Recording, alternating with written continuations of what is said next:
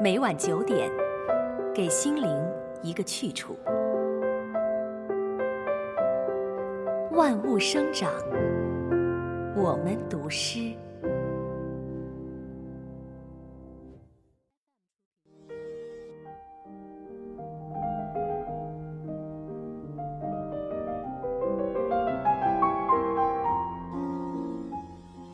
亲爱的孩子，八月二十日报告的喜讯，使我们心中说不出的欢喜和兴奋。你在人生的旅途中踏上一个新的阶段，开始负起新的责任来。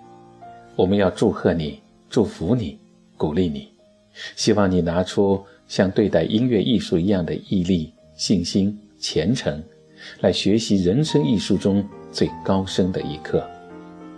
但愿。你将来在这一门艺术中得到像你在音乐艺术中一样的成功。发生什么疑难或苦闷，随时向一两个正直而有经验的中老年人讨教，深思熟虑，然后决定，切勿单凭一时冲动。只要你能做到这几点，我们也就放心了。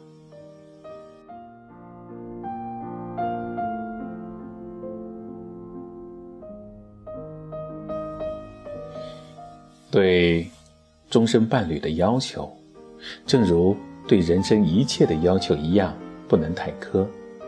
事情总有正反两面，追的你太迫切了，你觉得负担重；追的不紧了，又觉得不够热烈。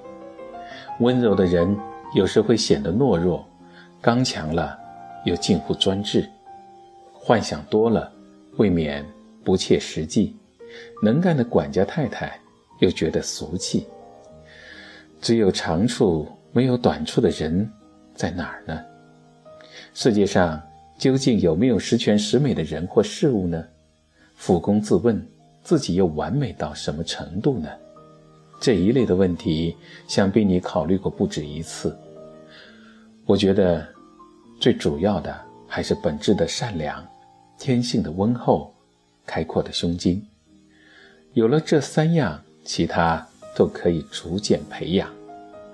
而且，有了这三样，将来即使遇到大大小小的风波，也不至变成悲剧。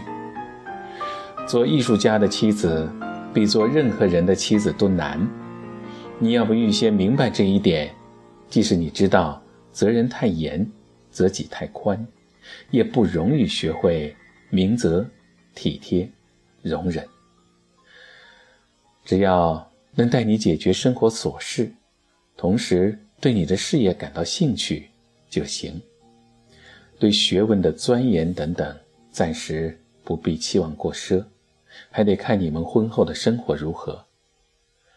眼前双方先学习相互的尊重、谅解、宽容，对方。把你作为他整个的世界，固然很危险，但也很宝贵。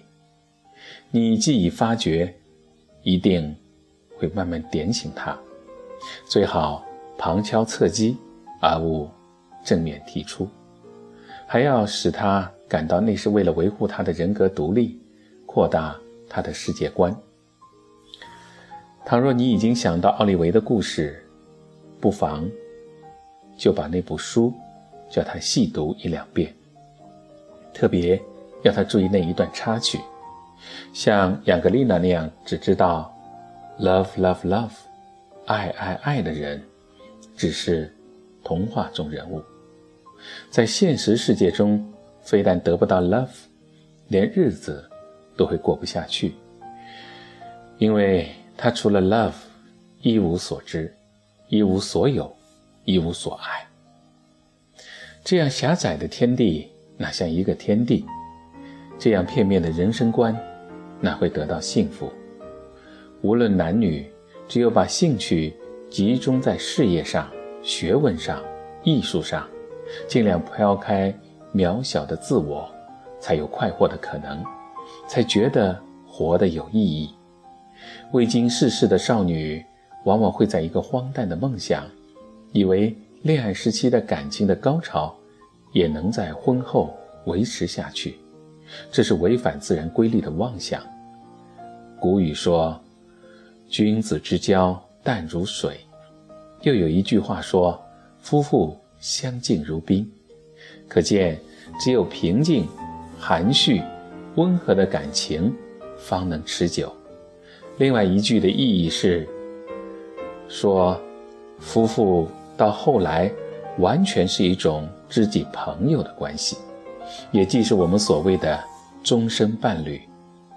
未婚之前，双方能深切领会到这一点，就为将来打定了最可靠的基础，免除了多少不必要的误会与痛苦。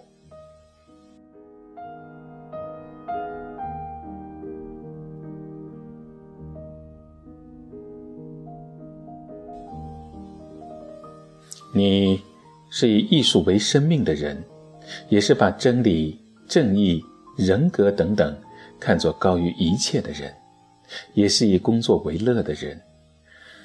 我用不着唠叨，想你早已把这些信念表白过，而且竭力灌输给对方的了。我只想提醒你几点：第一，世界上最有力的论证。莫如实际行动，最有效的教育，莫如以身作则。自己做不到的事，千万勿要求别人。自己也要犯的毛病，先批评自己，先改自己的。第二，永远不要忘了我教育你的时候犯的许多过严的毛病。我过去的错误。要是能使你避免同样的错误，我的罪过也可以减轻几分。你受过的痛苦，不再施之于他人，你也不算白白吃苦。总的来说，尽管指点别人，可不要给人好为人师的感觉。你还记得巴尔扎克那个中篇吗？奥诺丽娜的不幸，一大半是咎由自取，一小部分也因为丈夫教育她的态度伤了她的自尊心。凡是童年不快乐的人，都特别脆弱，特别敏感。你回想一下自己，就会知道对付你的爱人要如何 delicate，如何 discreet 了。我相信，你对爱情问题看得比以前更郑重、更严肃了。就在这考验时期，希望你更加用严肃的态度对待一切，尤其要对婚后的责任，先培养一种忠诚、庄严、前进的心情。